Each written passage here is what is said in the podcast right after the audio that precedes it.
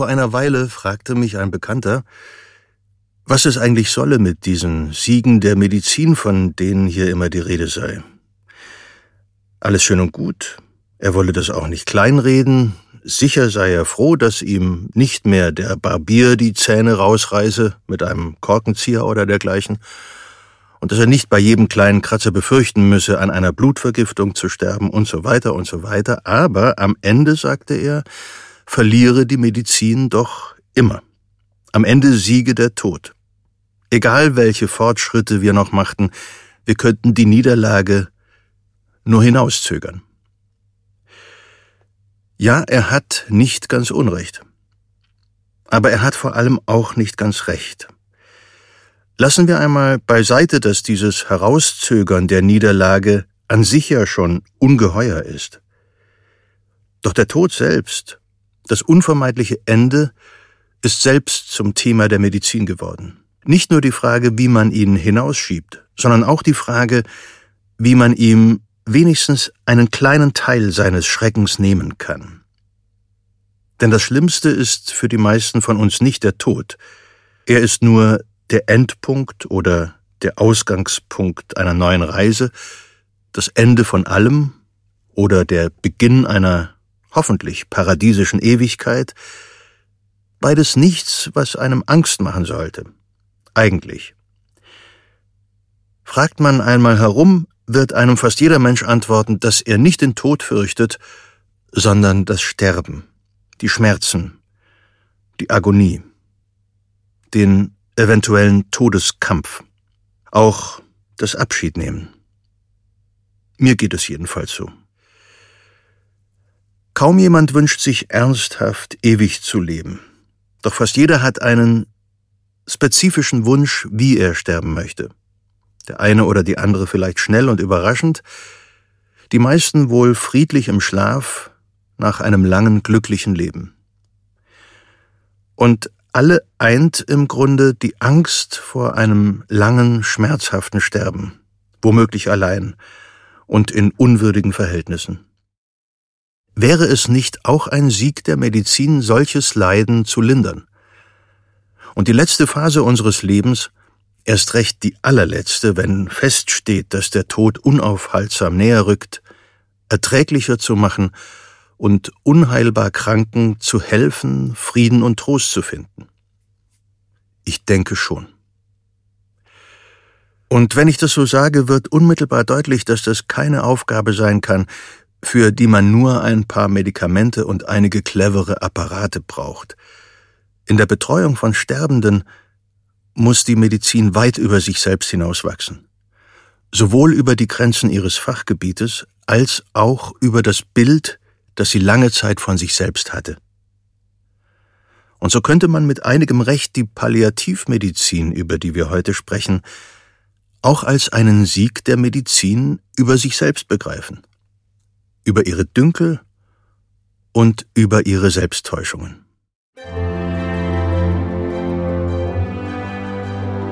Siege der Medizin.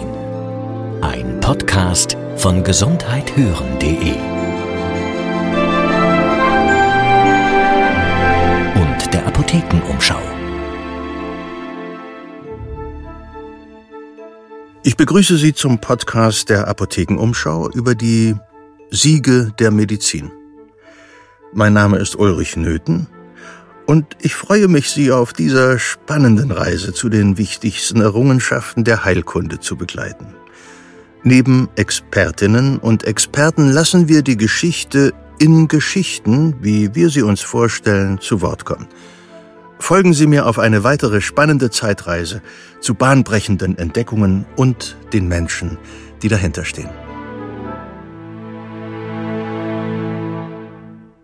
Die Palliativmedizin könnte man auch die Medizin am Ende des Lebens nennen. Um eins gleich klarzustellen, es geht dabei nicht um Sterbehilfe.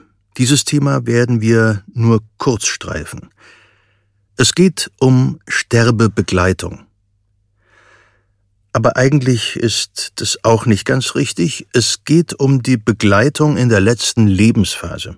Oder wie es Frau Professorin Dr. Bausewein ausdrückt, ich glaube, das ist in dem Kontext ganz wichtig, dass die Palliativmedizin eben nicht nur dann zum Tragen kommt, wenn der Tod unmittelbar bevorsteht, sondern wir durchaus auch Patientinnen und Patienten begleiten, bei denen noch gar nicht klar ist, wann sie sterben werden. Das heißt, wir wissen, dass diese Menschen ziemlich sicher an ihrer Erkrankung versterben werden, und zwar früher, als das ihrem normalen Lebensverlauf entsprechen würde. Aber wir wissen nicht unbedingt, ist es in einem Jahr, in zwei Jahren, in drei Jahren. Aber die Belastung durch Beschwerden ist auch schon früher im Krankheitsverlauf da. Und dann kann es sein, dass wir auch hier natürlich mit in die Begleitung mit einbezogen werden. Professorin Dr. Claudia Bausewein ist Internistin und Präsidentin der Deutschen Gesellschaft für Palliativmedizin.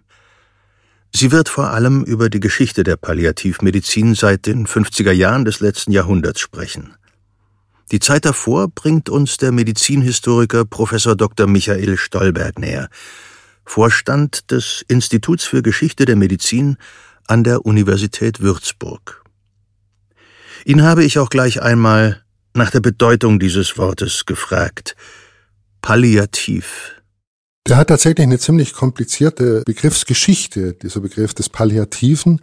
Er leitet sich ab vom lateinischen Wort vom Pallium. Und Pallium bedeutet Mantel. Ein Mantel, der seinen Träger schützt, aber auch seinen Körper vor den Blicken anderer verbirgt. Die kurative Behandlung hat versucht, die Krankheitsursache zu bekämpfen, während die palliative Behandlung, daher kommt das Bild sozusagen nur einen Mantel darüber gelegt hat. Das konnte in bestimmten Fällen sehr positiv sein, genau die Fälle, die wir im Blick haben, wenn wir heute von Palliativmedizin sprechen. Und die Grundidee hinter diesem Begriff ist, dass wir sozusagen einen Mantel um die Menschen, um die Symptome, um die Situation legen und die Linderung des Leidens im Vordergrund steht. Das sogenannte Bemänteln konnte manchmal aber auch ganz wörtlich gemeint sein, wenn es etwa darum ging, Entstellungen zu verbergen. Bevor wir aber zu tief in die Geschichte des Begriffs und seiner Verwendung in der Medizin einsteigen, schauen wir erst einmal ganz weit zurück, in die Antike. Wie ging man damals mit Sterbenden um? Gab es da medizinische Methoden oder Gebote, Vielleicht sogar in den berühmten hippokratischen Schriften? Die Quellen zur Antike sind tatsächlich relativ schlecht. Es ist so, dass wir in den hippokratischen Texten das Verbot für den Arzt finden, Sterbende Unheilbare zu behandeln, was möglicherweise damit zu tun hatte, dass man den Sterbenden oder Todkranken nicht zusätzliche Kosten oder auch zusätzliche Qualen zumuten wollte. Wie das in der Praxis aussah, wissen wir allerdings kaum. Also es ist so, dass in den hippokratischen Texten konkret dieses Verbot steht und dass wir in anderen hippokratischen Texten ausdrückliche Behandlungen von schwerstkranken, unheilbaren Patienten geschildert finden. Ein solcher Widerspruch ist in der Geschichte keine Besonderheit, weil die Quellenlage, na sagen wir, unzuverlässig ist. Die hippokratischen Texte entstanden etwa in der Zeit vom fünften bis zum ersten Jahrhundert vor Christus. Und damit ist schon klar, dass sie nicht einzig und allein von Hippokrates von Kos geschrieben sein können, denn der wurde keineswegs 400 Jahre alt, er verstarb um 370 vor Christus. Ich gehe einmal davon aus, dass man sich auch damals bemüht hat, das Leid Sterbender zu lindern. Aber statt hier weiter zu spekulieren, springen wir lieber ein paar Jahrhunderte nach vorn, in eine Zeit, über die wir ein bisschen mehr wissen. Seit etwa dem 15. und 16. Jahrhundert sind die Quellen hervorragend. Wir haben zahlreiche Fallgeschichten, wir haben auch Erzählungen von Patienten und deren Angehörigen. Und aus denen wird sehr klar, das Leiden, das die Menschen damals durchgemacht haben am Ende ihres Lebens, war zum Teil noch viel grauenvoller, als wir uns das vorstellen können. Vielleicht sollte ich an dieser Stelle noch eine kurze Warnung aussprechen. In dieser Folge wird es einige ziemlich schwer erträgliche Passagen geben. Vermutlich haben Sie sich das schon gedacht, als Sie den Folgentitel lasen oder hörten. Und wenn Sie schon andere Episoden gehört haben, dann wissen Sie auch, dass wir nicht immer um den heißen Brei herumreden können. Es gab einige Krankheiten, von denen wir natürlich nie sicher wissen, ob der einzelne Patient dran litt, weil eine retrospektive Diagnose schwierig ist. Aber wahrscheinlich die sogenannte Schwindsucht, die sehr, sehr verbreitet war war in vielen Fällen das, was wir heute eine Lungentuberkulose nennen würden. Und auch damals schon sehr gefürchtet war der Krebs. Der Krebs. Wir stellen uns gerne vor, er sei eine moderne Plage und früher seien die meisten Menschen einfach nicht alt genug geworden, um an Krebs zu erkranken. Doch die niedrige Lebenserwartung früher war vor allem eine Folge der extrem hohen Kindersterblichkeit. Wer einmal das Erwachsenenalter erreicht hatte, wurde nicht selten 60, manchmal 70 oder sogar 80 Jahre alt. Unser Freund Hippokrates brachte es gar auf circa 90 Jahre. Das heißt, die haben durchaus dieses Alter erreicht, in denen eben Krebsleiden, Schwindsucht zu jahrelangem Leiden führen konnten. Und gerade bei Krebs, das können wir uns heute vorstellen, gab es fürchterliche Schmerzen durch die Metastasen. Und die Leute sind auch wirklich bei lebendigem Leib zerfallen, weil eben genau die Möglichkeiten der modernen Medizin gefehlt haben zumindest die Symptome zu lindern, beispielsweise so einen geschwürigen Zerfall einer, eines Brustkrebses, der dann am Schluss wirklich so stark ja, stinkt, dass selbst die Ärzte klagen, sie würden sich kaum mehr in den Raum trauen, würden das kaum mehr aushalten. Hier kommen wir schon zu einem Punkt, der in der Palliativmedizin sehr wichtig ist. Die letzte Lebensphase kann von starken Schmerzen begleitet sein. Doch es gibt noch andere Aspekte des Leidens am Sterben. Und ja, dazu können auch extrem unansehnliche Geschwüre kommen und ein kaum zu ertragender Gestank. Noch häufiger sind es seelische Probleme. Die pure Angst vor dem Tod oder gar dem, was danach kommt. Reue, Einsamkeit. Das Gefühl, den pflegenden Angehörigen zur Last zu fallen. Lange Zeit wurde der Umgang mit diesen Aspekten nicht als Aufgabe von Ärzten angesehen. Dafür waren doch eher die Priester zuständig. Also über Jahrhunderte können wir kaum überschätzen, wie groß die Bedeutung war, auch aus Sicht der Patienten und der Angehörigen dieses geistlichen Beistands. Also den Geistlichen zu rufen, war ganz entscheidend am Lebensende. Und da ging es nicht nur um die Sakramente, es ging wirklich auch um dieses Trösten, um das gemeinsame Beten. Und dieses gemeinsame Beten, auch das ist überliefert, das fand dann auch häufig im Kreise der Angehörigen statt. Doch hatte dieser geistliche Beistand auch seine Schattenseiten. Wenn ein Geistlicher kam, war natürlich zum einen für den Patienten klar, der Tod steht vor der Tür. Das wollte man möglichst lange vermeiden, weil man dem Patienten die Hoffnung lassen wollte.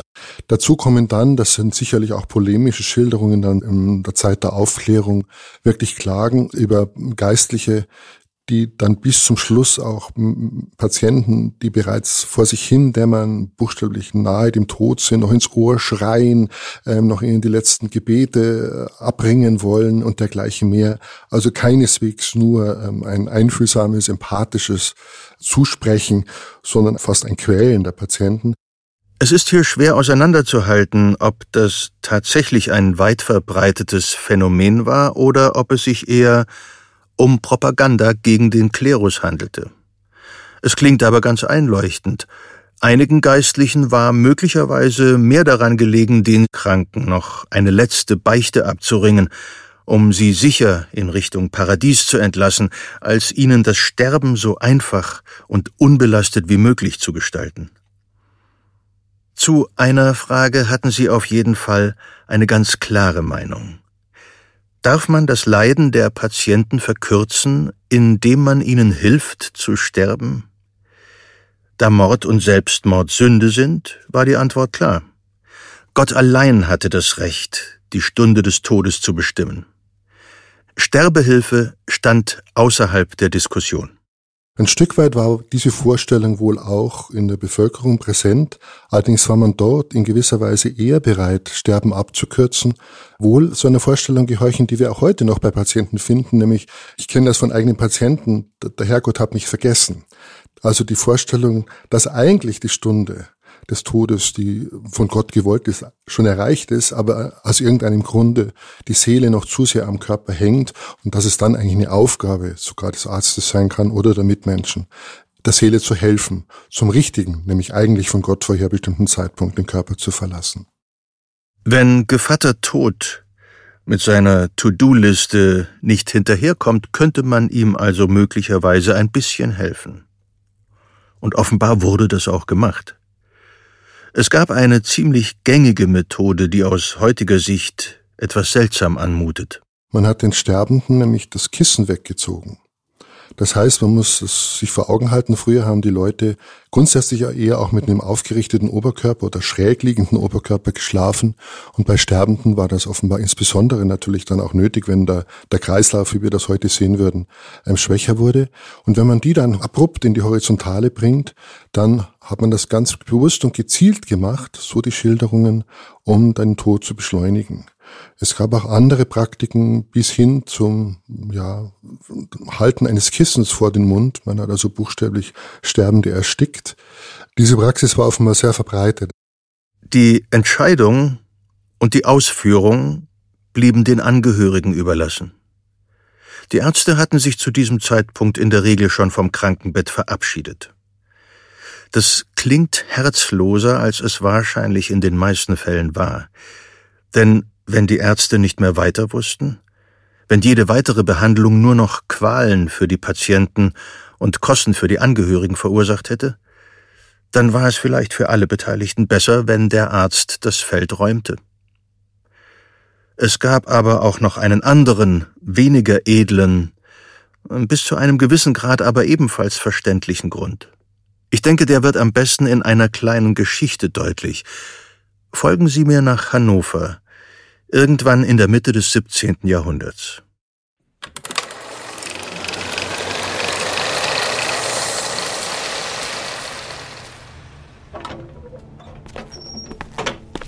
Er kann den Tod riechen, so wie sich die Tür des Häuschens öffnet. Kommt nur, edler Herr Doktor, kommt rein, sagt der junge Mann, der ihn hierher gebracht hat. In der einfachen, aber sauberen Stube scheint sich die ganze Familie versammelt zu haben.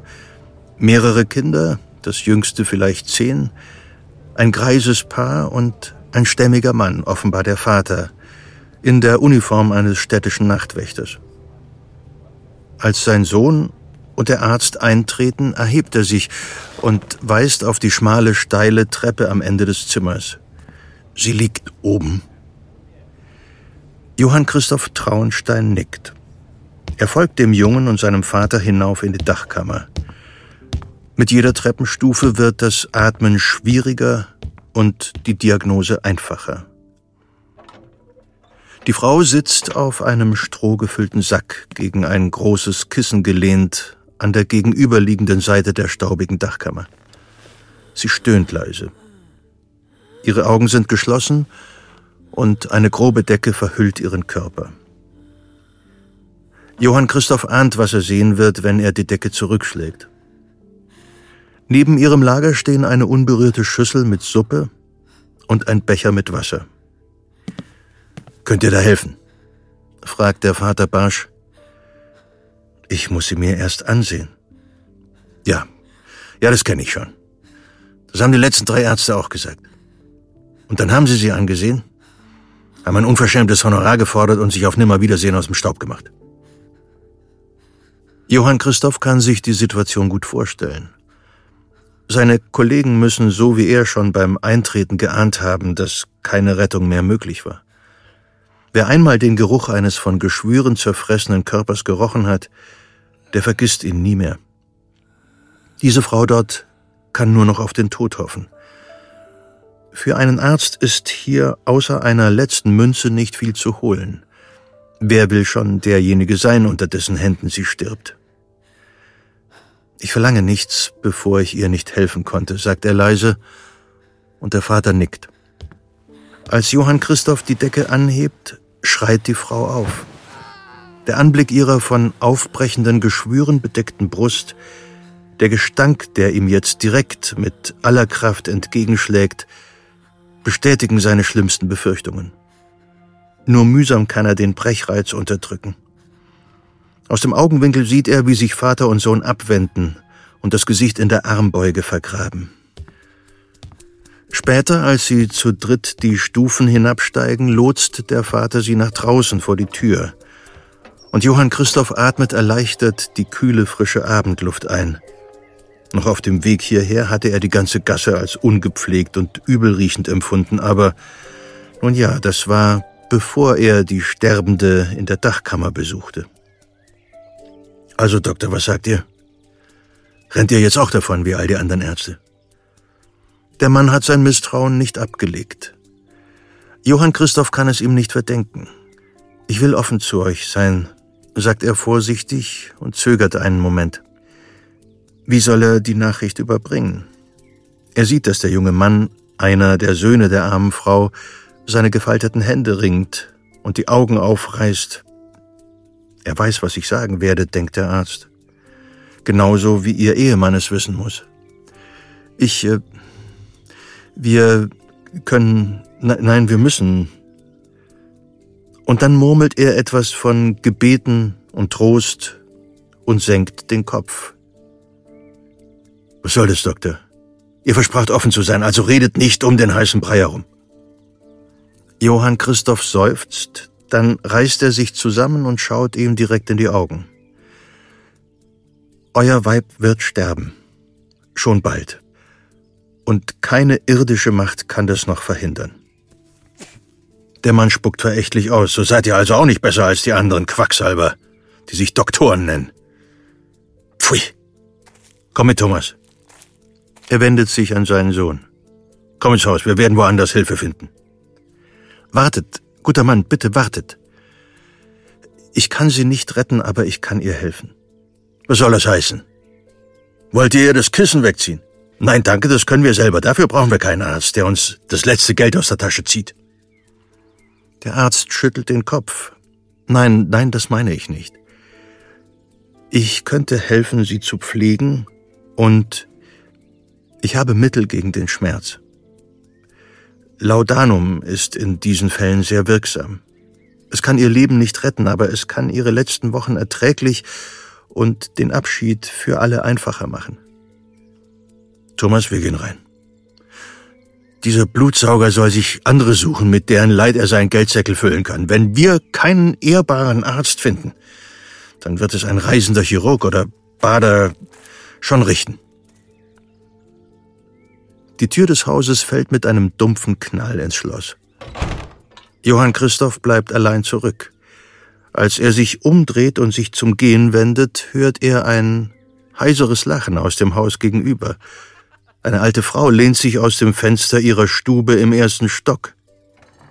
Mich soll eher der Teufel holen, als der Doktor, ruft sie und lacht noch lauter. Johann Christoph streckt ihr die Zunge heraus, und stapft verärgert über seine eigene kindische Reaktion zurück nach Hause. Zwei Wochen später hockt er wiederum in der staubigen, nach Tod riechenden Dachkammer. Der Gestank ist ein bisschen erträglicher geworden. Als Johann Christoph die Decke zurückschlägt, sieht er auch warum. Es war ein reisender Bader, sagt der Junge leise, der ihn diesmal allein hinauf zu seiner Mutter begleitet hat.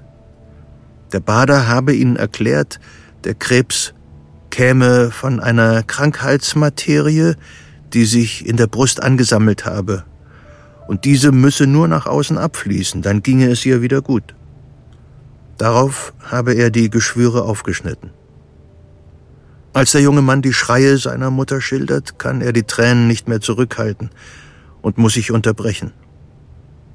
Als er sich wieder gefasst hat, erfährt Johann Christoph, dass er ihnen aufgetragen habe, die unverletzten Stellen ihres Oberkörpers mit ätzenden Tinkturen einzureiben. Diese sollten neue Geschwüre erzeugen und so noch mehr Krankheitsmaterie aus der Brust ziehen. Aber Johann Christoph seufzt leise. Zu viele solcher Geschichten hat er schon gehört. Geschichten von sinnlosen Behandlungen, die das Leid der Todkranken nur noch verschlimmerten. Ja, er weiß, dass viele Ärzte und Bader und Chirurgen es durchaus ernst meinen und helfen wollen. Die wenigsten sind geldgierige Scharlatane. Oder besser gesagt, die wenigsten sind nur geldgierige Scharlatane. Die meisten wollen helfen und tun es so gut sie können und dem folgend, was sie von ihren Lehrmeistern gelernt haben. Doch da ist so viel Falsches im Umlauf. Die ganze Sache mit der Krankheitsmaterie klingt außerordentlich logisch und womöglich ist sogar sehr viel Wahres dran. Doch er hat noch nie gehört, dass die darauf beruhenden Behandlungen jemanden gerettet oder auch nur zu zeitweiliger Besserung geführt haben. All die ätzenden Substanzen, das Schneiden, Das Aderlassen verschlimmern nur die ohnehin grässlichen Schmerzen. Seiner Erfahrung nach gibt es neben dem seelischen Beistand nur eines, was Krebskranken in diesem Stadium der Krankheit noch helfen kann. Er hebt seine Tasche vom Boden auf und entnimmt ihr ein kleines Fläschchen. Was ist das? fragt Thomas. Laudanum. Das Beste, was ihr neben Gebeten und Liebe eurer Mutter noch geben könnt. Es wird ihr den Schmerz nehmen und sie endlich ruhig schlafen lassen. Der Junge schaut ihn erschrocken an, aber Johann Christoph legt ihm beruhigend die Hand auf den Arm. Ich meine nicht den ewigen Schlaf. Drei Löffel von dieser Tinktur und sie vergisst den Schmerz. Sie schläft ein und wacht, so Gott will, nach ein paar Stunden erholt wieder auf. Aber sei vorsichtig. Du gibst ihr morgens und abends je drei Löffel, um ihr in ihren letzten Tagen des Leiden zu nehmen. Doch gib ihr auf keinen Fall mehr, denn dann könnte es sein, dass sie zwar glücklich einschläft, aber nie mehr aufwacht. Er hofft, dass der Junge den Hinweis verstanden hat. Thomas nickt. Dann greift er nach der Geldbörse, doch Johann Christoph schüttelt den Kopf. Lass gut sein, mein Junge. Der Preis, den ihr zahlt, ist hoch genug.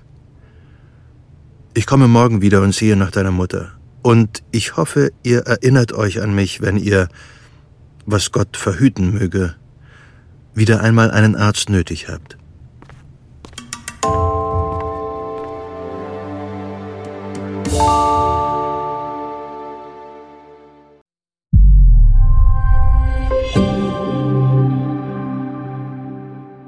Hi, ich bin Peter Glück und ich manage hier bei gesundheithören.de viel im Hintergrund, damit unser Team aus Gesundheitsjournalistinnen coole Podcasts machen kann. Und einige von euch haben uns zuletzt schon öfter mal geschrieben, dass sie das ganz gut finden, was wir hier so alles anbieten zu den unterschiedlichen Themen rund um Gesundheit. Das freut uns natürlich mega. Und für den Fall, dass sich jemand von euch fragen sollte, was er oder sie denn tun könnte, um uns zu unterstützen. Ich habe da eine gute Nachricht. Es gibt was. Und zwar geht das auch noch ganz einfach. Ihr würdet uns megamäßig helfen, wenn ihr weitererzählen würdet, dass es uns gibt. Alle Podcasts von gesundheithören.de durchlaufen einen strengen Faktencheck und sind von unserer wissenschaftlichen Redaktion medizinisch geprüft, pharmazeutisch geprüft. Mit anderen Worten, wir achten hier sehr penibel darauf, dass wir keinen Blödsinn erzählen. Geht ja schließlich um unsere Gesundheit.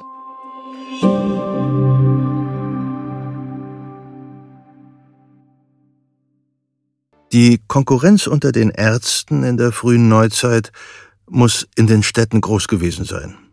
Und es gab ja nicht nur die Ärzte. Männer, die an einer Universität nach dem besten Wissen der Zeit ausgebildet waren. Es gab die reisenden Baderchirurgen, die volkstümlichen Heiler, die Barbiere, die sich gegen ein zudem geringeres Honorar um Kranke und Verletzte kümmerten. Und nebenbei auch allerlei Wundermittel anboten, Universalmedizinen, die gleichzeitig gegen Haarausfall, Impotenz und Krebs helfen sollten. Das heißt, wenn ich als Arzt mir eine gute Praxis aufbauen möchte, ist entscheidend, dass der Ruf umgeht, dass ich erfolgreich Patienten behandle.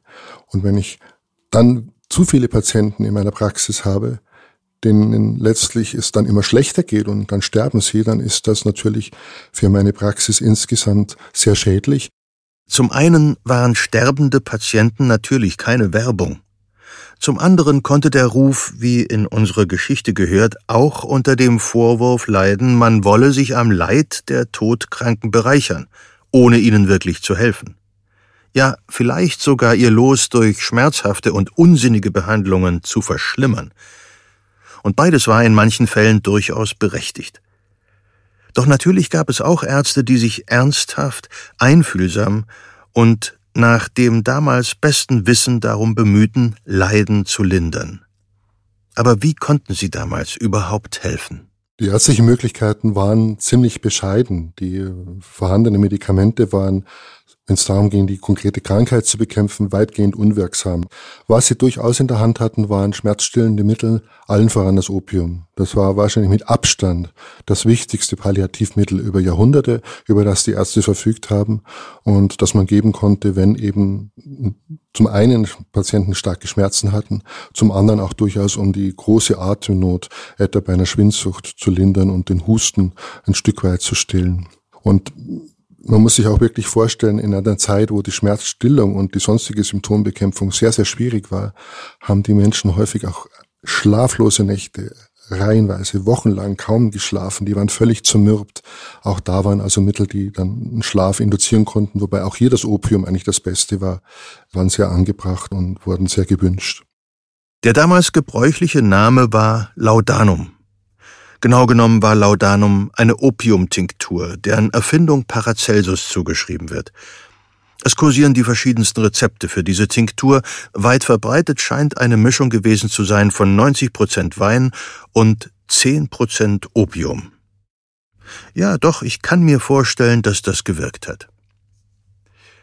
Paracelsus wurde 1493 oder 94 in Eck in der Schweiz geboren und gilt als einer der berühmtesten europäischen Ärzte des 16. Jahrhunderts. Sein Geburtsname lautete übrigens Theophrastus Bombastus von Hohenheim. Und jetzt mal ganz ehrlich, ich kann nicht verstehen, warum sich jemand mit so einem bombastischen Namen ein Pseudonym zulegt. Die moderne Medizin verdankt Paracelsus einiges vor allem seine Kritik an der damaligen Medizin, die von der Säftelehre geprägt war, die ist uns ja schon häufig begegnet, diese Kritik half, den Weg für eine wissenschaftliche Herangehensweise zu ebnen. Laut Paracelsus war die Natur der einzig wahre Lehrmeister. Die Beobachtung sollte das Beharren auf Überlieferungen ersetzen. Er veröffentlichte seine Schriften nicht auf Latein, sondern in der deutschen Volkssprache und erreichte so auch solche Menschen, die nicht dem von Klerikern und Traditionalisten geprägten Universitätssystem entstammten. Gleichzeitig irrte sich Paracelsus selbst in vielem, wenn nicht dem meisten.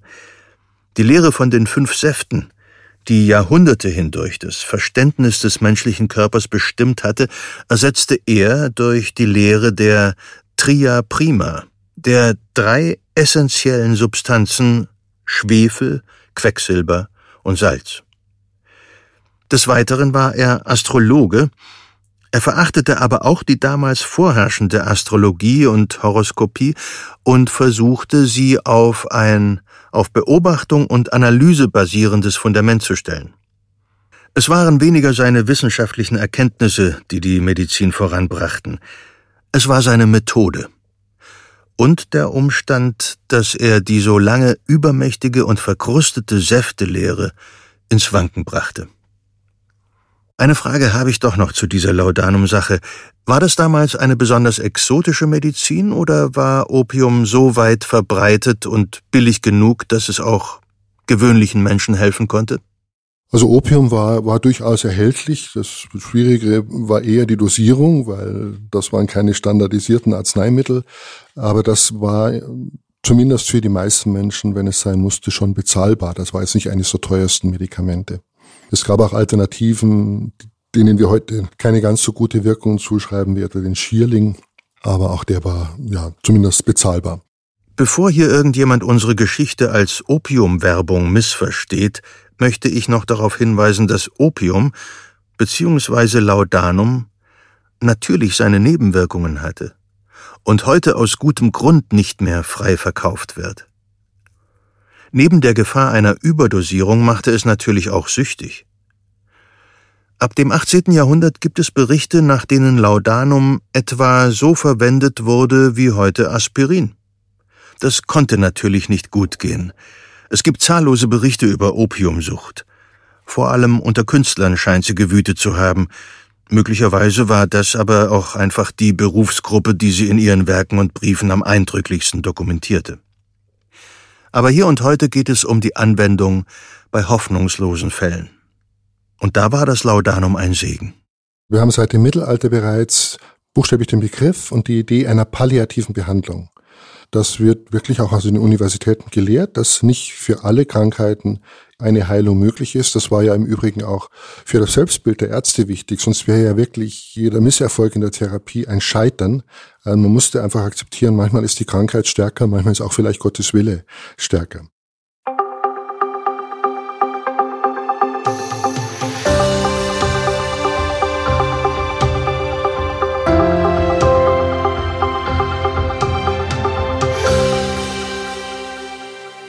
Was aber dann wirklich eine wichtige Zäsur ist, ist dann im ausgehenden 18. Jahrhundert, im frühen 19. Jahrhundert, wo diese Idee, dass es die Aufgabe des Arztes ist, ganz konkret bei Sterbenden dafür zu sorgen, die Symptome zu lindern, eine möglichst, ja, soweit das geht, angenehmen, erträglichen Tod zu bereiten, das wird in dieser Zeit wirklich breit diskutiert und wird auch von vielen Ärzten explizit zu einer ärztlichen Pflicht erklärt, unter Begriffen zunächst wie Euthanasia medica, Euthanasia medicinalis, da geht es also auch zunächst immer nur darum, einen schönen Tod zu bereiten, Euthanasia, aber eben mit medizinischen Mitteln.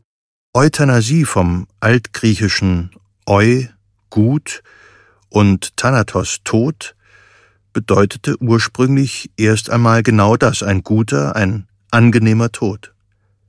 Besser vielleicht ein leichter Tod. Euthanasie bezeichnet ein sanftes Einschlafen ohne langes vorheriges Leid oder auch einen schnellen, überraschenden Tod. Es war eine reine Beschreibung der Todesumstände, kein aktives Handeln. Erst der 1796 geborene Medizinhistoriker Karl Friedrich Heinrich Marx verwendete den Begriff im 19. Jahrhundert als Bezeichnung für das Lindern der Leiden der Sterbenden, auch und vor allem durch medizinische Maßnahmen. Mit Sterbehilfe allerdings hatte das nichts zu tun. Es ging nicht um das Beenden des Lebens, sondern um das Beenden des Leidens.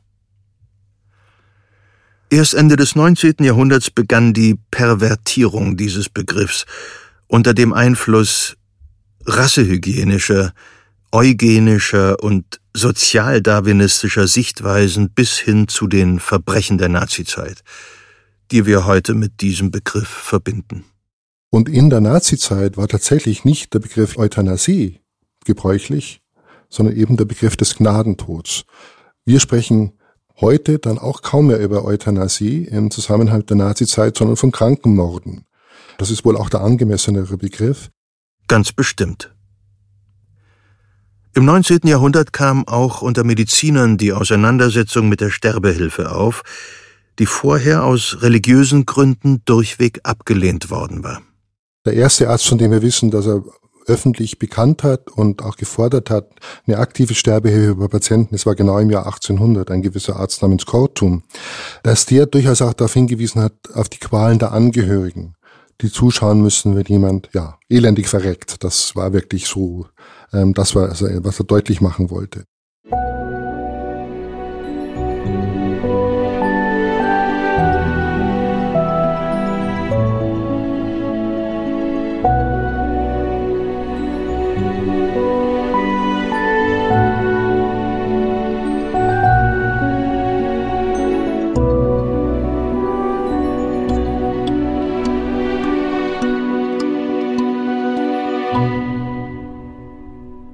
Im 19. Jahrhundert verändern sich Antlitz und Wesen der Medizin zunehmend. Nicht nur durch neue Erkenntnisse und Methoden, sondern auch durch gesellschaftliche und soziale Entwicklungen. Darüber hinaus entstehen dann im Laufe des 19. Jahrhunderts in vielen Städten allgemeine Krankenhäuser. Das heißt, es gibt dann verbreitet Institutionen, die, wie uns das heute sehr vertraut ist, die Aufgabe haben, heilbare Patienten zu heilen. Und die haben eben tatsächlich dann auch zunehmend keine unheilbaren Patienten mehr aufgenommen. Zum Teil etwa im Fall der Tuberkulose, weil dann klar wurde auch, dass die ansteckend ist. Und was dann in diesem Zuge dieser Entwicklung passiert, ist, dass an manchen Orten unheilbaren Häuser gegründet werden, die dann spezifisch darauf ausgerichtet sind, Patienten aufzunehmen, von denen schon klar ist, hier ist keine Heilung mehr möglich mit medizinischen Mitteln, aber man kann sein Bestes tun, ihr Leben zu verlängern und vor allem auch ihr Leiden zu lindern. Und das sind dann die Anfänge sozusagen auch der Entwicklung hin zu späteren Einrichtungen, auch wiederum spezifisch für Sterbende, die dann im ausgehenden 19. und frühen 20. Jahrhundert entstehen. Einrichtungen, die also von vornherein gezielt dazu dienen, Menschen, von denen klar ist, sie haben nur noch wenige Wochen oder Monate zu leben, ein möglichst ja, angenehmes Sterben zu ermöglichen. Das höchste Ziel der Medizin war, wie könnte es anders sein, das Heilen. Dass das Lindern von Leiden eine genauso wichtige und ehrbare Aufgabe ist, geriet im Folgenden allzu oft in Vergessenheit. Am Ende des 19. Jahrhunderts veränderte sich die Welt in einem atemberaubenden Tempo. Das Grammophon, das Telefon, das Auto, Schnelldampfer, die den Atlantik überquerten, das Kino, die Welt war komplett im Umbruch und wurde zusehends kleiner. Die Möglichkeiten schienen unbegrenzt, was konnten die Menschen nicht erreichen. Mit den mächtigen Werkzeugen Wissenschaft und Technik schien alles möglich. Auch in der Medizin. Und dann im ausgehenden 19. Jahrhundert macht sich gerade in der Medizin ein sehr ja, prononcierter Fortschrittsglaube breit und der ist auch sehr verständlich. Die Bakteriologie entschlüsselt die großen Seuchen, man entdeckt die Röntgenstrahlen, die neue pharmazeutische Industrie ähm, entwickelt eine ganze Reihe von Medikamenten. Eigentlich müsste der Arzt, nachdem man jetzt all diese Dinge entdeckt hat, in der Lage sein, alle Krankheiten mehr oder weniger erfolgreich zu behandeln. Und damit wird eben das Sterben, wird die unheilbare Krankheit geradezu zum Betriebsunfall. Etwas, was nicht sein darf. Und wenn eine Heilung nicht möglich ist, dann war es lange Zeit so, dass dann so ein Stück weit das Interesse an der Behandlung der Erkrankung, aber auch an den Menschen, die ja hinter dieser Erkrankung stehen, verloren gegangen ist. Und dass die Medizin eigentlich keine wirklich guten Konzepte hatte. Dass sich der Umgang mit dem Sterben in der Medizin, aber auch in der Gesellschaft seit Mitte des 20. Jahrhunderts endlich wandelt, verdanken wir vor allem einer Frau. Cicely Saunders hat schon relativ früh in ihrer Karriere immer wieder Kontakt gehabt mit schwerkranken und sterbenden Menschen und hat erkannt, dass die Medizin eigentlich kein Interesse hatte an diesen Patienten in den 1940er und 50er Jahren und sie so ein Stück weit vernachlässigt hat, dass aber natürlich für schwerkranke und sterbende Menschen die verbleibende Lebenszeit ganz wesentlich ist Cicely Saunders ist für unsere Geschichte der modernen Palliativmedizin ungefähr so wichtig wie Konrad Röntgen für die Geschichte des Röntgens. Nein, ich übertreibe nicht. So wie auf Konrad Röntgens Entdeckung der X-Strahlen ein ganz neues Fachgebiet, die Radiologie, zurückgeht, lieferte Cicely Saunders den entscheidenden Anstoß für die moderne Palliativmedizin und ohne Röntgens Leistung schmälern zu wollen, er hatte die deutlich besseren Voraussetzungen für seinen Erfolg. Vor allem wegen der simplen Tatsache, dass er ein Mann war. Und so begann denn Cicely Saunders Wirken nicht als Ärztin oder Wissenschaftlerin, sondern in dem Beruf, der damals für Frauen in der Medizin der übliche war. Cicely Saunders war von ihrem ersten Beruf her tatsächlich Krankenschwester gewesen und hat im Zweiten Weltkrieg auch als Krankenschwester gearbeitet. Nach dem Zweiten Weltkrieg hat sie dann als Sozialarbeiterin gearbeitet, unter anderem auch in einer der größten Londoner Universitätskliniken, St. Thomas Hospital, und hat dort sich sehr viel um schwerkranke und sterbende Menschen gekümmert und hat gemerkt, dass eigentlich die Medizin eben im fortgeschrittenen Stadium sich wenig um diese Menschen kümmert, kein Interesse hat in der Begleitung. Und sie hat aber eine große Not erkannt in Bezug auf körperliche Beschwerden, auf Schmerzen, auf Folgen der Erkrankung, aber natürlich auch die seelischen und psychischen Belastungen. Im Alter von 33 Jahren begann Cicely Saunders Medizin zu studieren. Schon während des Studiums arbeitete sie am St. Joseph's Hospice im Norden von London. Über Hospize haben wir noch gar nicht gesprochen, obwohl dieser Begriff doch vielen als erstes einfällt, wenn es um die Betreuung von Menschen in der letzten Phase einer unheilbaren Krankheit geht. Die ursprüngliche Bedeutung des Wortes ist aber eine andere. Der Begriff Hospiz kommt ursprünglich tatsächlich aus dem Pilgerwesen, dass man Einrichtungen keineswegs primär nur für Kranke, wobei auch Kranke dort unterkommen konnten, aber für Pilger, die eben über längere Wege durch Europa ähm, zogen, ähm, waren das Einrichtungen, karitative Einrichtungen. Hospize gibt es ja seit dem Mittelalter. Und die Idee damals im Mittelalter in diesen Hospizen war es gewesen, Menschen, die lange unterwegs waren im Rahmen von Völkerwanderungen, von Kriegen, die natürlich auch über die Monate oder jahrelange Abwesenheit von zu Hause krank geworden sind oder an ihren Erkrankungen auch gestorben sind. Und in diesen Hospizen, oft von christlichen Orden getragen, wurden schwerkranke Menschen und sterbende Menschen zunehmend begleitet. Und diese Idee hat sich über die Jahrhunderte weitergetragen, eben auch in diesen Ordensgemeinschaften, so wie in St. Joseph's Hospice. Und Cecily Saunders hat diese alte Idee aufgenommen, hat sie aber mit Erkenntnissen der modernen Medizin verbunden und hat daraus ein eigenes Konzept erarbeitet. Ein Konzept, das sie später in dem von ihr gegründeten St. Christopher's Hospice konsequent umsetzen wird aber dazu kommen wir gleich. 1947 lernte Cicely Saunders im St. Thomas Hospital den 40-jährigen David Tasma kennen, ein aus Polen stammender Jude und Überlebender des Warschauer Ghettos, der unter einer weit fortgeschrittenen Krebserkrankung litt. Und den hat Cicely Saunders kennengelernt und begleitet, hat sich wohl auch verliebt in ihn und mit ihm hat sie ihre Pläne geschmiedet für St. Christophers. Da hat sie schon sozusagen diese ersten Ideen, die sie ja auch dann motiviert haben, Medizin zu studieren, diese ersten Ideen entwickelt und gestaltet mit ihm zusammen. Und er hat ihr, als sie, als er verstorben ist, dann 500 Pfund hinterlassen und hat gesagt, I want to be a window in your home. Also ich möchte ein Fenster in deinem Heim für sterbende Menschen sein. 1967 verließ Cicely Saunders das St. Joseph's Hospice, um im Süden von London dieses Heim für sterbende Menschen zu gründen, das St. Christopher's Hospice. Das Besondere an Cicely Saunders Ansatz zum Umgang mit Sterbenden war die Erweiterung des Blickfeldes.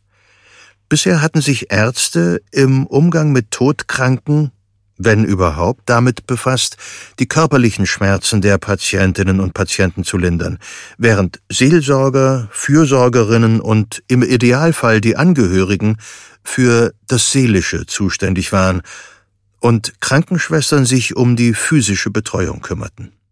Cecily Saunders hat noch vor Eröffnung von St. Christophers, ich glaube, es war dann 1963 das erste Mal dieses Konzept des Total Pain, des sogenannten ganzheitlichen Schmerzes veröffentlicht und hat beobachtet, dass Menschen mit fortgeschrittenen Erkrankungen und am Lebensende neben den körperlichen Schmerzen, durch die Krebserkrankung zum Beispiel, im Erleben dieser Schmerzen immer auch eine psychisch-seelische Komponente, eine soziale Komponente und eine spirituell-existenzielle Komponente haben.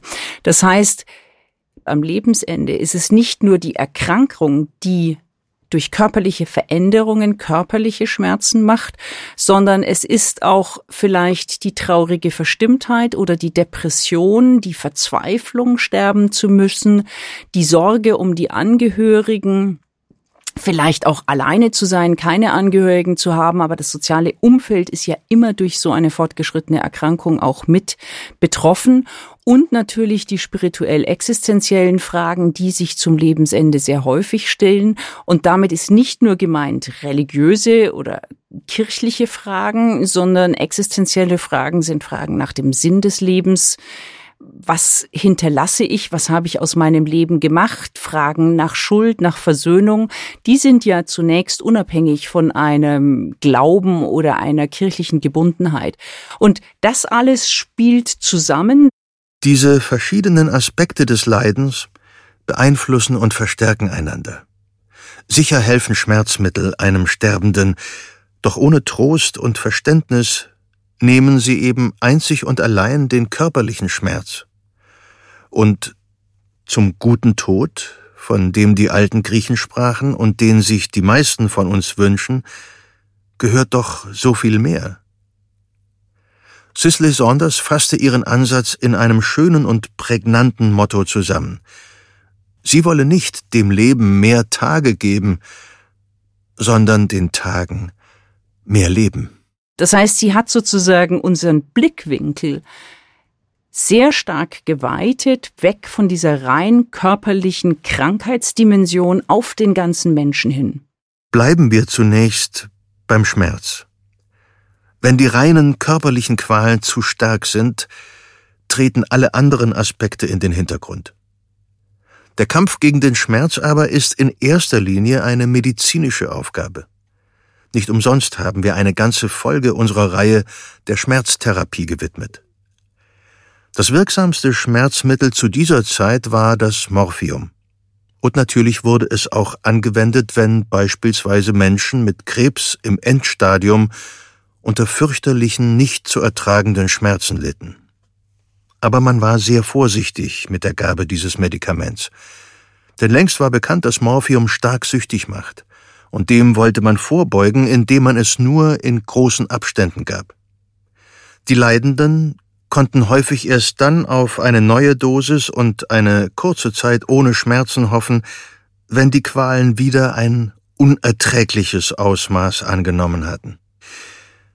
Das habe ich anfangs überhaupt nicht verstanden. Welche Rolle spielte es, wenn Menschen, die ohne jeden Zweifel nur noch eine sehr begrenzte Lebensspanne vor sich haben, morphinsüchtig werden?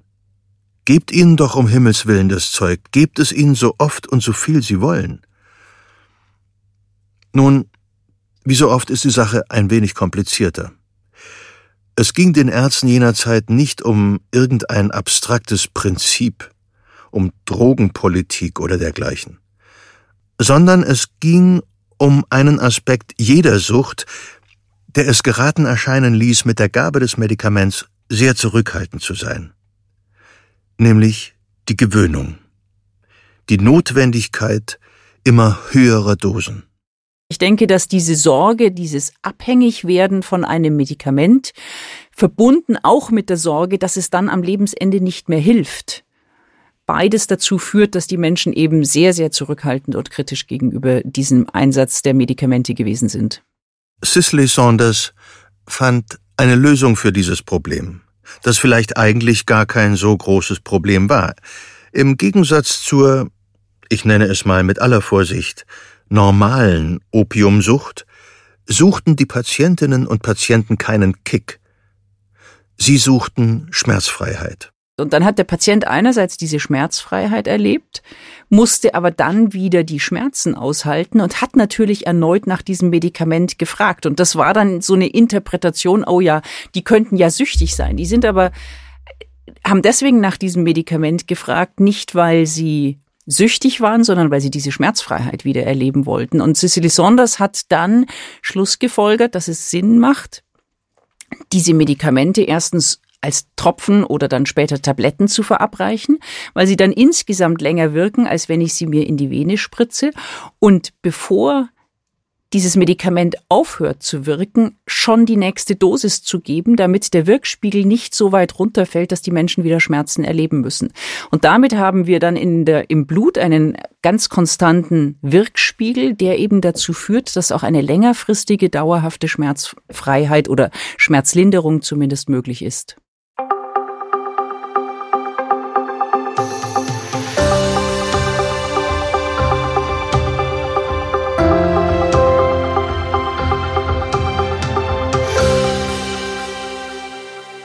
Sisley Saunders Konzept findet schnell viele Anhänger und engagierte Mitstreiterinnen und Mitstreiter aus dem medizinischen, sozialen und wissenschaftlichen Bereich, aber auch unter Menschen, die bisher höchstens privat mit dem Thema in Berührung gekommen waren. Statt über die Institutionen und das staatliche Gesundheitssystem breitet sich die Idee ja als eine Art Bürgerbewegung aus. Und zwar relativ schnell zumindest im angloamerikanischen Raum. Und ich glaube, es war 1969 oder 70, dass Cicely Saunders schon die Ehrendoktorwürde in Yale tatsächlich bekommen hat für ihre Leistungen, also schon zwei, drei Jahre nach der Eröffnung von St. Christophers. Und Cicely Saunders war eine sehr charismatische Persönlichkeit, die viel Zeit damit verwendet hat, die Idee zu propagieren. Aber gleichzeitig natürlich waren die Kolleginnen und Kollegen und Medizinerinnen auch sehr skeptisch, weil es ja ein Stück weit eine Abwendung dieses Paradigmas war. Wir müssen heilen, wir müssen alles tun, dass Menschen überleben, dass sie behandelt werden. Aber wie gesagt, Cicely Saunders hat dann den Rest ihres Lebens damit verbracht, diese Idee weiter zu entwickeln, weiter zu propagieren. Und es war 1975 dann in Montreal ein Urologieprofessor Belfer Mount, der diese Idee aufgenommen hat, in der Universitätsklinik in Montreal die erste sogenannte Palliativstation eröffnet hat. Als Cicely Saunders in Yale die Ehrendoktorwürde verliehen wurde, wurde neben ihr auch der Jesuit und Theologe Karl Rahner ausgezeichnet. Und der wiederum wurde von Reinhold Ibelacker begleitet. Reinhold Ibelacker war ebenfalls Jesuit, von Beruf aber eigentlich Dokumentarfilmer. Als er bei dieser Verleihung Cicely Saunders kennenlernte, beschlossen die beiden, dass er das St. Christopher's Hospice besuchen und einen Dokumentarfilm darüber drehen sollte. Vier Wochen lang drehte Ibelacker in London. Es entstand ein Film, der in der Bundesrepublik der frühen 70er Jahre für einigen Wirbel sorgte. Dieser Film heißt Noch 16 Tage, hergeleitet von der damaligen Überlebenszeit und Aufenthaltszeit in St. Christophers. Das heißt, im Durchschnitt sind die Menschen nach 16 Tagen verstorben. Und Reinhold Iblacker hat eben diesen Dokumentarfilm gedreht, der dann auch in, im ZDF ausgestrahlt wurde und für lange Zeit in den deutschen Medienzentralen einer der meist ausgeliehenen Filme gewesen ist. Und Reinhold Iblacker hat im Rahmen der Gestaltung des Films einen, wie er im Nachhinein gesagt hat, Fehler begangen, nämlich er hat diesen Begriff Hospiz mit Sterbeklinik übersetzt. Und dieser Begriff Sterbeklinik ist in Deutschland auf sehr viel Widerstand gestoßen. Eine große Rolle für die Entwicklung hierzulande spielte auch der Kölner Pfarrer Helmut Zielinski, der ebenfalls schon früh Kontakte zum St. Christopher's Hospice hatte und alles dafür tat, die Idee in Deutschland zu verbreiten. Es ist interessant, dass es ausgerechnet zwei Männer Gottes waren und nicht etwa Mediziner. Also zwei Kirchenmenschen sozusagen, die tatsächlich wahrscheinlich auch sehr angesprochen von diesem ganzheitlichen Konzept gewesen sind. Und die Begleitung Sterbender ist ja schon auch immer ein wichtiger Auftrag in den Kirchen gewesen. Vielleicht auch gerade unter dem Hintergrund, dass die Medizin sich ein Stück weit abgewendet hat von diesen Menschen. Als Institution aber versagten die Kirchen zunächst. Die Entwicklung in Deutschland war tatsächlich so gewesen, dass nach dem Film und diesem Begriff der Sterbekliniken tatsächlich eine öffentliche und politische Diskussion über dieses Thema entstanden ist und es gab eine Anfrage dann an die Bundesregierung, was es denn mit diesen Sterbekliniken auf sich hätte. Und nachdem die Regierung das nicht einschätzen konnte, wurden Kirchen und Wohlfahrtsverbände zu diesem Thema befragt und aus dieser Ecke kam leider zunächst die Rückmeldung, das ist suspekt, was dort läuft in diesen Sterbekliniken. Man hatte Sorge, dass es zu Euthanasie kommt, zu Tötung auf Verlangen, würde man heute sagen. Und die Kirchen haben gesagt, das dürfte auf gar keinen Fall gefördert werden. Das ist einer der Hauptgründe sicher, warum es dann in Deutschland noch mal eine ganze Zeit gedauert hat, bis tatsächlich erste Einrichtungen entstanden sind. Es war 1985 dann die erste Palliativstation an der Universitätsklinik in Köln. Seither hat sich der Blick auf die Palliativmedizin sehr zum Positiven gewandelt. Auch die Kirchen unterstützen das Konzept voll und ganz. Sie sind Träger zahlreicher Einrichtungen und können sehr wohl unterscheiden zwischen Sterbebegleitung und dem weitaus strittigeren Thema Sterbehilfe.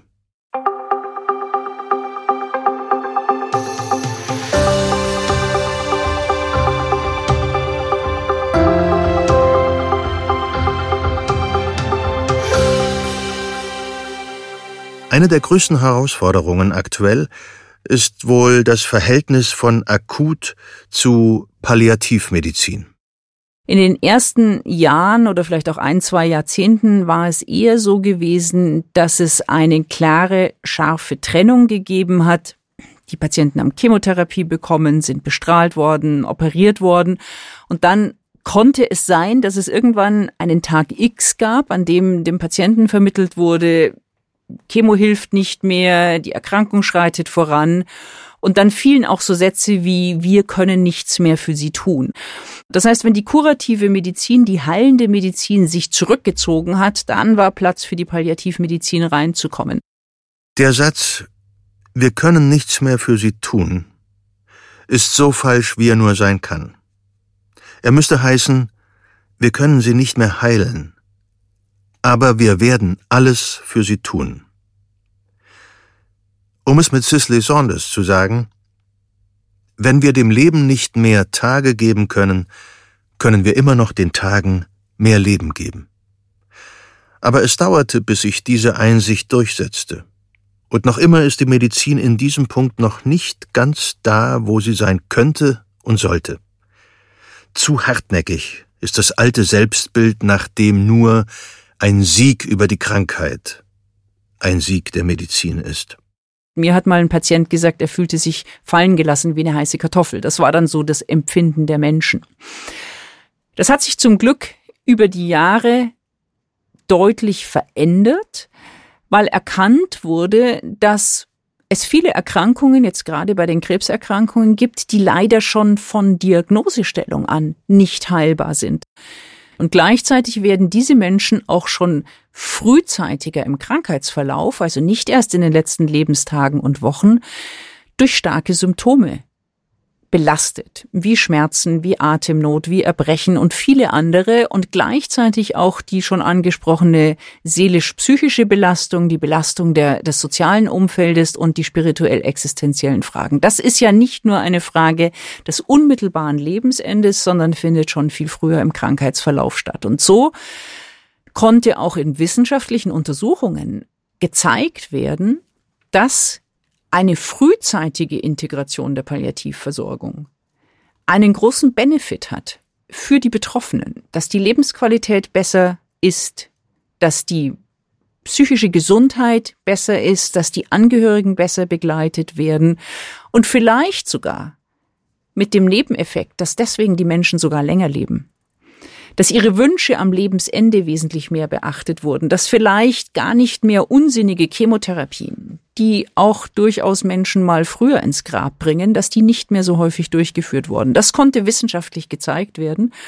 Und das führt dazu, dass die Konzepte sich dahingehend verändert haben, dass es nicht ein Entweder-Oder ist, sondern dass die immer mehr auch Hand in Hand gehen. Dass wir also durchaus parallel arbeiten zu den Onkologen, zu den Lungenfachärzten und nicht nur parallel, sondern mit ihnen und unsere Expertise mit hineinbringen. Die Palliativmedizin entwickelt sich von einer reinen Sterbebegleitung weiter zu einer Begleitung einer Lebensphase. Die letzte Lebensphase zwar, aber Teil des Lebens. Das geschieht unterschiedlich gut und wir erleben immer noch, dass wir viel zu spät dazu gerufen werden, dass diese alten Assoziationen und Konzepte Palliativmedizin ist gleich Sterbebegleitung und ist gleich Lebensende, dass die noch sehr stark in den Köpfen sind. Und zwar nicht nur in den Köpfen von den Betroffenen, von Patientinnen und Patienten, da entstehen natürlich auch Ängste, wenn die hören, oh, jetzt kommt die Palliativmedizin, sondern auch von den behandelnden Ärztinnen und Ärzten, wenn die zum Beispiel sagen, nee, nee, der ist noch nicht palliativ und meinen damit, der stirbt noch nicht, aber vielleicht in vier Wochen ist er dann sehr palliativ, weil er dann in der Sterbephase ist. Und es ist leider auch so, dass es auch teilweise in den Köpfen von Politikern und auch in den Köpfen von Postenträgern, also Krankenversicherungen, häufig so ist, dass es heißt, nee, nee, der kann noch keine Palliativversorgung bekommen, weil der stirbt noch nicht. Ausbau und Akzeptanz der Palliativmedizin bleiben eine große Aufgabe. Es braucht Menschen, die diesen Weg gehen. Und zwar viele Menschen aus den unterschiedlichsten Bereichen. Denn wie wir schon gehört haben, geht die Palliativmedizin weit über den rein medizinischen Bereich hinaus. Das heißt, neben Ärztinnen und Ärzte spielen Pflegende eine ganz zentrale Rolle. Auf der Palliativstation sind sie die, die sozusagen die Pflege der Patientinnen und Patienten auch übernehmen. In den Beratungsteams den ambulanten und den stationären Teams haben Pflegende auch eher eine beratende Rolle. Das heißt, hier würden sie jetzt nicht die Grundversorgung übernehmen, sondern sie würden die Primärpflegenden beraten und unterstützen eben mit dem speziellen Wissen der Palliativpflege. Dann spielen Sozialarbeiterinnen und Sozialarbeiter eine ganz wichtige Rolle in der Begleitung und Unterstützung der Angehörigen, aber natürlich auch in vielen sozialrechtlichen Fragen. Psychologinnen und Psychologen sind häufig Teil von Palliativteams. Dann spielen Physiotherapeutinnen eine große Rolle, weil es auch darum geht, die körperliche Aktivität, aber auch die Selbstständigkeit im alltäglichen Leben möglichst gut aufrechtzuerhalten. Dann Seelsorgende, meistens aus einem kirchlichen Kontext. Unsere Seelsorger sagen immer, sie sehen sich als Sorgende für die Seele. Und diese existenziellen Fragen sind ja häufig auch glaubensunabhängig. Dann gibt's verschiedene Therapeutinnen und Therapeuten, die Sie in Palliativteams finden, Artentherapeutin, Musik- oder Kunsttherapeutin und auch eine Besonderheit, auch Apothekerinnen und Apotheker arbeiten in solchen Palliativteams mit. Wir wissen, dass die Patientinnen viele Medikamente brauchen, Medikamente, die oft nicht gut miteinander interagieren, dass es Nebenwirkungen gibt. Und da ist es extrem hilfreich, auch diese pharmazeutische Expertise tatsächlich mit dazu zu haben. Und Sie merken, dass ich sozusagen sehr viele Berufsgruppen hier mit ins Spiel bringe. Das klingt jetzt fast ein bisschen zu viel. Man darf sich das aber nicht etwa so vorstellen, dass all diese Mitwirkenden eines Palliativteams um das Bett des Patienten herumstehen.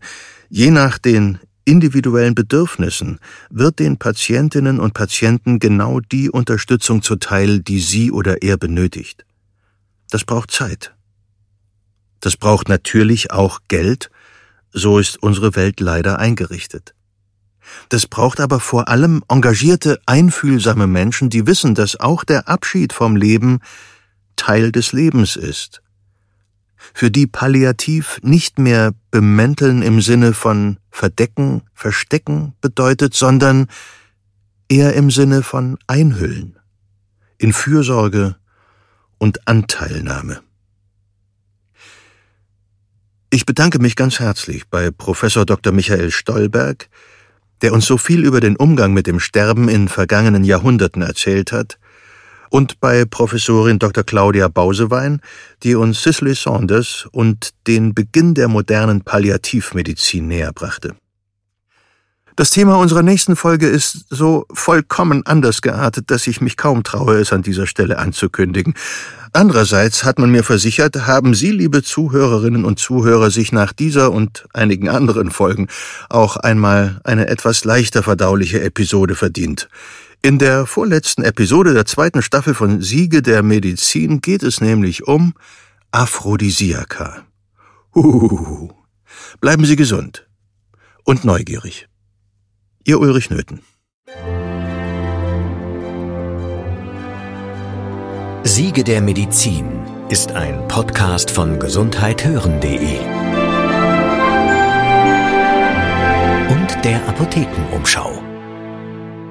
Jetzt kostenlos folgen oder abonnieren und gerne auch bewerten, zum Beispiel bei Spotify oder Apple Podcasts.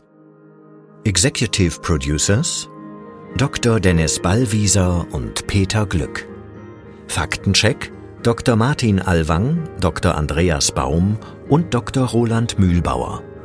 Autoren Lutz Neumann, Volker Strübing.